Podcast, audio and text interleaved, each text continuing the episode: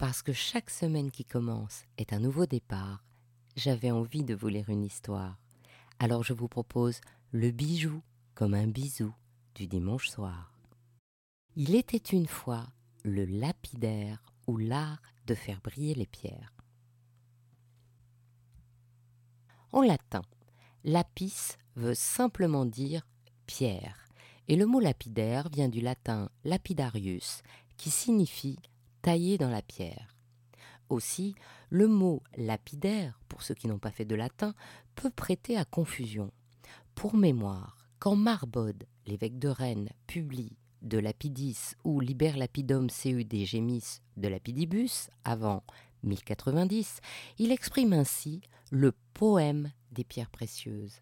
Et le traité du chevalier Jean de Mandeville, qui est né vers 1300, dont le titre est Le lapidaire, contient une description des pierres précieuses, de leurs vertus magiques, mais rien du tout concernant la taille de pierre. Alors le mot lapidaire, depuis l'Antiquité, où l'on trouve les écrits de Pline l'Ancien ou encore d'Amigéron, et pendant le Moyen Âge, s'applique aux écrits et à ceux qui cherchent à connaître les pierres gemmes, les classifier, rechercher leurs particularités, voire leur pouvoir.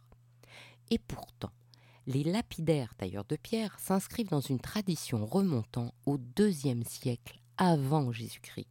En soi, la taille des pierres date des Australopithèques et la pierre polie du néolithique.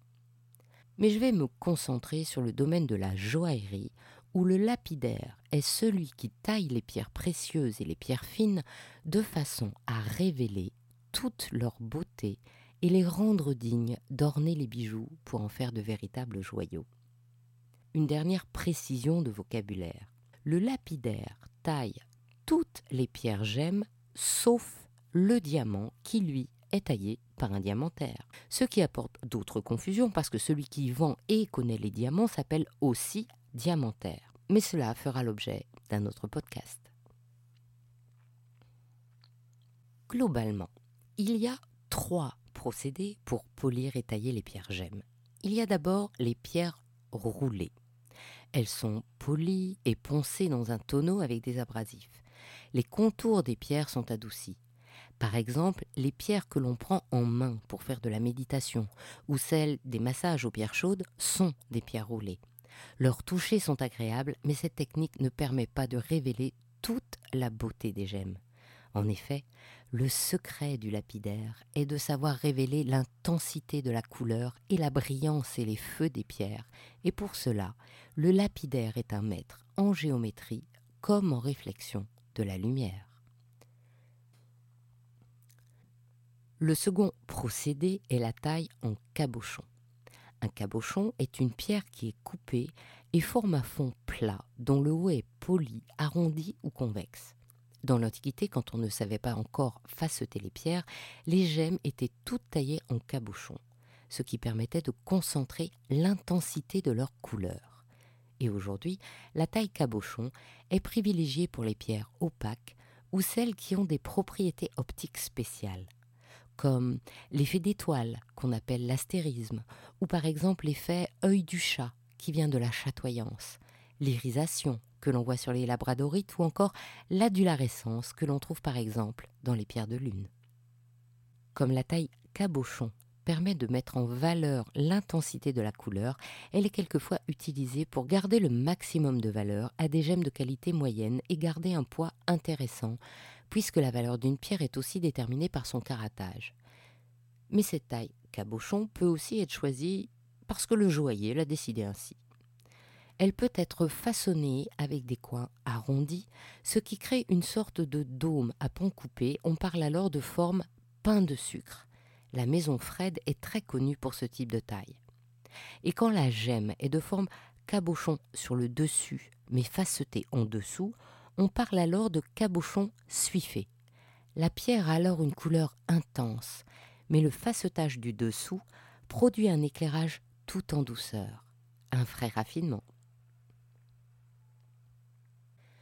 Le troisième procédé du lapidaire est bien sûr la taille à facettes. Il n'y a pas une date précise d'invention du facetage, mais plutôt des évolutions techniques qui ont amené les lapidaires d'aujourd'hui vers un perfectionnement dont l'objet est de rendre la gemme étincelante et réfléchissant la lumière de tous ses feux. Dès le XIIIe et le XIVe, on voit apparaître quelques pierres facetées. Et vers 1476, l'invention d'une roue horizontale qui permet de meuler donne la possibilité de créer des plans facetés compliqués et un facetage géométrique et symétrique. Aussi, dès la Renaissance, l'art lapidaire se développe à Bruges, Venise, Florence, puis dans l'ensemble de l'Europe. En France, Mazarin, grand amateur de pierres précieuses, encourage le travail des lapidaires et joue un rôle important dans la promotion de ce métier dont la région du Jura est un lieu historique. Les efforts d'innovation se concentrent d'abord sur le diamant et une première taille en brillant, c'est-à-dire la forme ronde, aurait été créée par Louis de Berken à Bruges en 1485 mais c'est en 1919 qu'un ingénieur et diamantaire belge, Marcel Tolkowski, publie un traité théorique sur les dimensions idéales du diamant. Il définit des angles de coupe de 41 degrés pour les pavillons et de 34 degrés pour les couronnes. La taille brillante comporte donc 58 facettes parfaitement régulières, ce qui donne au diamant le maximum d'éclat, quitte à diminuer un peu son poids. À partir des travaux de Tolkowski, les lapidaires vont s'attacher à privilégier les feux d'une gemme et la norme s'étend à toutes les pierres précieuses et fines et pas seulement aux diamants. Au-delà de la taille brillante, combien de tailles connaissez-vous et comment les fait-on?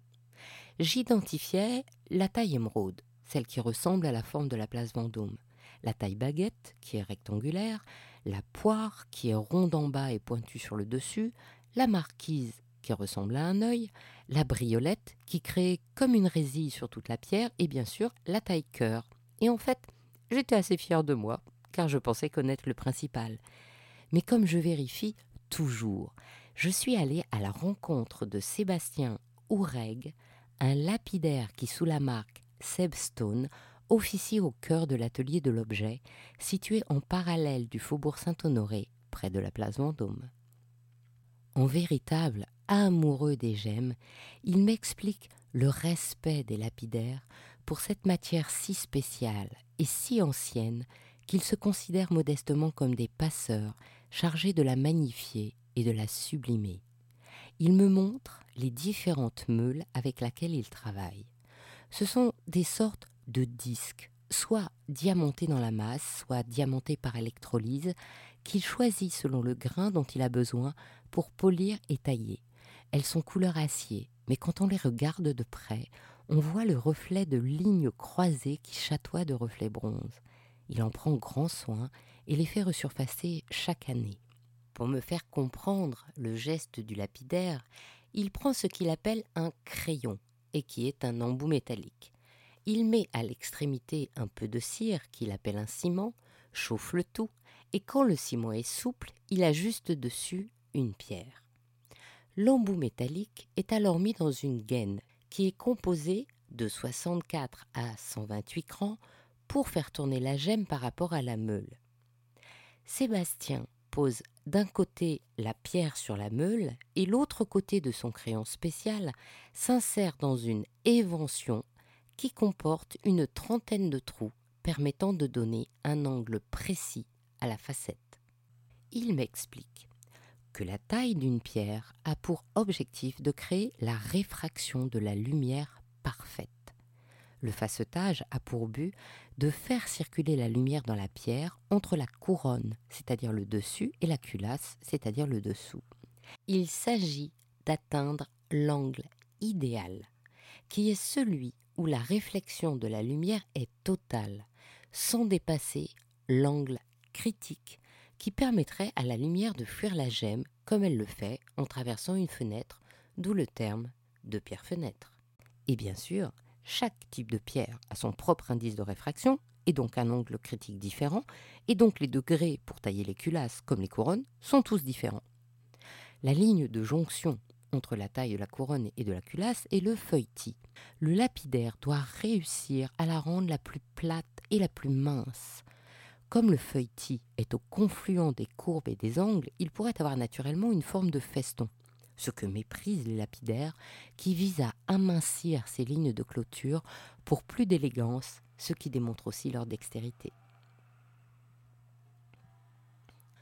au-delà de créer la forme d'une pierre, le lapidaire peut aussi intervenir pour l'améliorer. Il peut ajuster sur œuvre, c'est-à-dire retailler une pierre pour qu'elle s'insère parfaitement dans un bijou.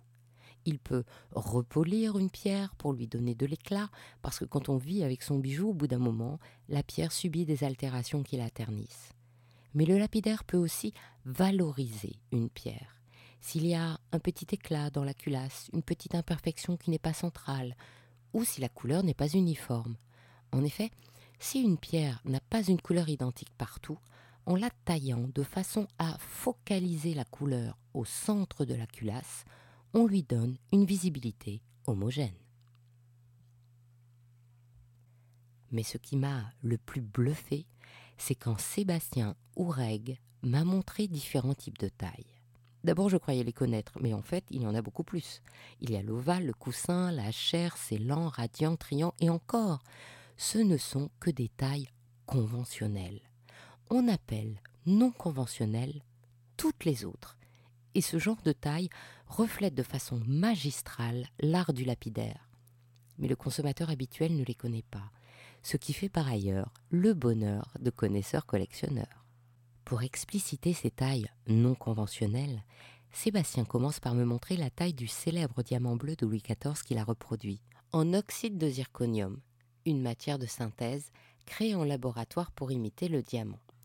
Et puis, il me présente une améthyste d'une forme générale presque poire, mais qui montre à partir du centre une multitude de tailles qui produit à la fois une impression de rayonnement et de profondeur tout en donnant l'illusion de multiples couches, un peu comme la dentelle bouillonnante de la jupe haute couture d'une débutante présentée à la cour. Puis Sébastien me montre une autre taille. Il me présente un parallélépipède rectangle dont la taille donne l'impression de faire courir sur toutes les faces des entailles franches et droites comme des branches de sapin. Et enfin, Sébastien me dévoile une pièce qu'il avait réalisée pour un concours. Dans un cercle, une tête d'ange solaire façon Louis XIV irradie à l'infini et se reflète tout, tout parti, en concave, en convexe et sur les strates d'un heptagone à différents pans coupés. Une pure merveille. Ainsi se termine cette histoire d'Il était une fois le bijou sur la profession de lapidaire, définie en France par arrêté et qui appartient à la liste des métiers d'art. Je vous souhaite une jolie semaine et vous donne rendez-vous dimanche prochain. Si cette histoire vous a plu, envoyez-moi plein de bisous sur les réseaux sociaux d'Il était une fois le bijou et encouragez-moi en partageant les bijoux bisous tout autour de vous. À bientôt pour un prochain bijou, un nouveau bisou du dimanche soir.